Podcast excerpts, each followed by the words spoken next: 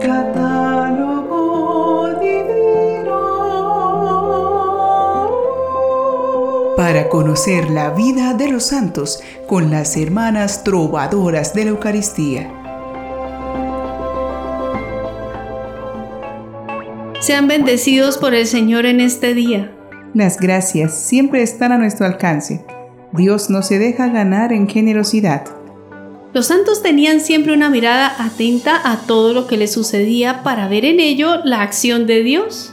Por ello, acostumbraban a ser optimistas y dinámicos, siempre emprendiendo nuevas obras buenas, sabiendo que Dios les haría prosperar en todo. De la misma manera, nosotros que imitamos a los santos en su fe podemos tener una excelente disposición para enfrentar la vida con audacia y alegría. ¿Estamos motivados para ser emprendedores como los santos? Pidamos entonces su patrocinio, especialmente a los santos que se recuerdan hoy 19 de enero. Algunos de ellos son San Arsenio de Corfú, obispo, San Baciano, obispo, San Catelo, obispo, San Germánico, mártir, San Juan de Rávena, obispo, San Launomaro, abad, San Macario el Grande, abad, San Macario el Alejandrino, monje, Beato Marcelo Espínola y Maestre, obispo, San Ponciano de Spoleto, mártir, San Remigio, arzobispo, Santos Mario, Marta, Audifax y Abaco, mártires. Entre las muchas historias sorprendentes de los santos, la de hoy es particularmente impactante porque conoceremos un relato sobre un martirio de una familia completa en el tiempo de las primeras persecuciones a los cristianos. Se trata de los santos mártires Mario, Marta, Audifax y Abaco. Corre el siglo III y en la ciudad de Roma el emperador Diocleciano ha emprendido una violenta persecución a los cristianos. Sin embargo, los creyentes tenían una gran fortaleza en su fe y cultivaban con mucho esmero su espiritualidad. Aunque las torturas de los mártires eran terribles, la esperanza en la resurrección y la total seguridad en el triunfo de Jesucristo hacía que los cristianos asumieran su fe con todo su compromiso aunque les perseguía siempre la amenaza del martirio. Pensar en Jesús les llevaba a mirar este mundo como pasajero y a llenarse de motivos para querer ir pronto al cielo. Algo que los motivaba a mantenerse firmes en la fe era pedir la intercesión de los mártires para recibir la fortaleza necesaria para vivir cristianamente a pesar de las adversidades. Era muy común en aquella época que los fieles visitaran en peregrinación las tumbas de los mártires pidiendo esa gracia. La tradición nos cuenta que desde Persia una familia viajó a venerar las reliquias de los mártires en Roma. Esta familia estaba conformada por Mario, quien se dedicaba a ser comerciante, su esposa Marta y sus hijos Audifax y Abaco. Su entorno familiar era profundamente cristiano, aunque se dice que eran pertenecientes a la nobleza de Persia.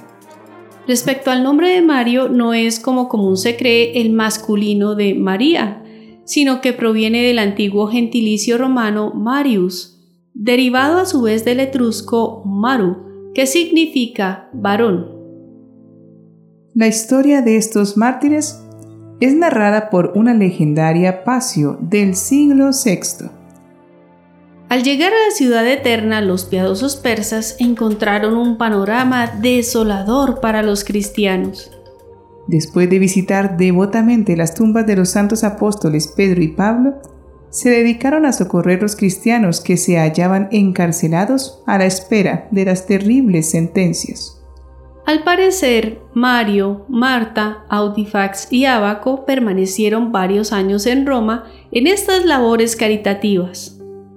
Los peregrinos persas iban alentando a los perseguidos con sus palabras fraternas de consuelo y fe, los sustentaban con sus limosnas y los atendían en lo que podrían necesitar.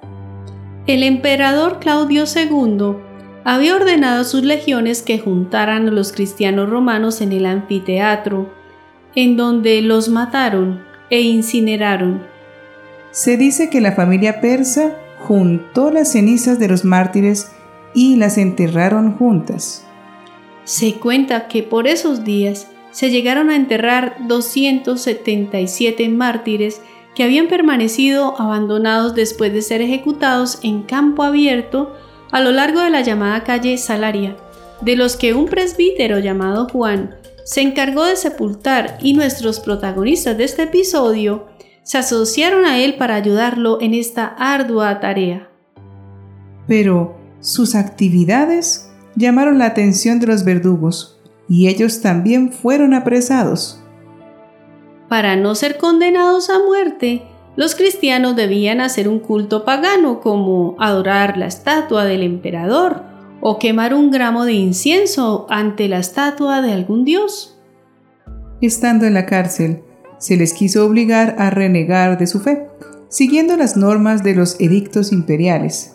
Los interrogaron, invitándolos a sacrificar a los dioses. Sin lograr ningún resultado, los entregaron a un juez llamado Marciano, para que luego de crueles torturas les aplicara la sentencia de muerte. El juez entonces hizo apelear a Mario, Audifax y Ábaco delante de Marta, y después mutiló sus miembros y abrazó sus costados con hachas encendidas. Cuenta la escena el narrador de la leyenda de esta manera. En todos estos tormentos estaban los santos con grande alegría, alabando y glorificando al Señor, por cuyo amor padecían. Y no era menor el regocijo de la Santa Mujer y Madre, que con alegre rostro les decía, Estad fuertes, hijos míos. Les cortaron después las manos, y colgadas al cuello, los llevaron por la ciudad con un pregón que decía, No blasfeméis a los dioses. Y ellos respondían, No son dioses los que ustedes adoran, sino demonios que los engañan y los echan a perder con su príncipe. Y Marta recogía la sangre que destilaba de los miembros de su marido y de sus hijos, y ungía con esta su cabeza, con gran júbilo de su alma, tanto era el deseo que tenía de morir por Cristo.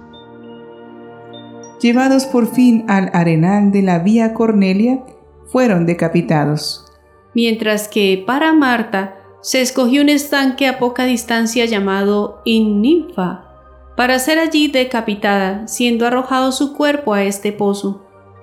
Su martirio ocurrió aproximadamente en el año 270, el 19 de enero, aunque algunos lo sitúan a inicios del siglo IV.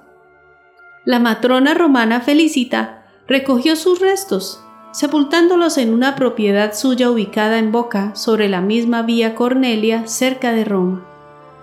Finalmente, el lugar de la sepultura quedó resguardado por un templo edificado a su alrededor y fue un gran destino de peregrinación en la Edad Media. Sus reliquias tuvieron un destino muy azaroso. Algunos de sus restos fueron trasladados a Roma en las iglesias de San Adriano y Santa Prasede. Otra parte fue mandada a Eginardo, quien era biógrafo del emperador Carlomagno en el año 828, el cual a su vez los donó a un monasterio. Se cuentan que existen algunas reliquias de San Mario en Chile. Estas reliquias estuvieron ocultas por muchos años en el interior de la iglesia San Ignacio de Loyola en Santiago de Chile, hasta que por casualidad fueron encontradas el 24 de junio del año 1994. Las reliquias fueron traídas de Roma de las catacumbas en el siglo XVIII por el padre Heimbausen, ocultas dentro de una imagen de cera, con el fin de acrecentar la devoción a este santo. Oremos con esta oración a la Sagrada Familia realizada por el Papa Francisco, pidiendo que la fe no sea solo una actitud interna, sino toda una acción en familia. Jesús, María y José, en ustedes contemplamos el esplendor del verdadero amor. A ustedes confiados nos dirigimos. Santa Familia de Nazaret, haz también de nuestras familias lugar de comunión y cenáculo de oración. auténticas escuelas del Evangelio y pequeñas iglesias domésticas. Santa Familia de Nazaret, que nunca más haya en las familias episodios de violencia, de cerrazón y división. Que quien haya sido herido o escandalizado sea pronto consolado y curado. Jesús, María y José, escuchen, acojan nuestra súplica. Amén. En la actualidad, la forma en que recibimos la fe ha cambiado mucho respecto a los primeros cristianos.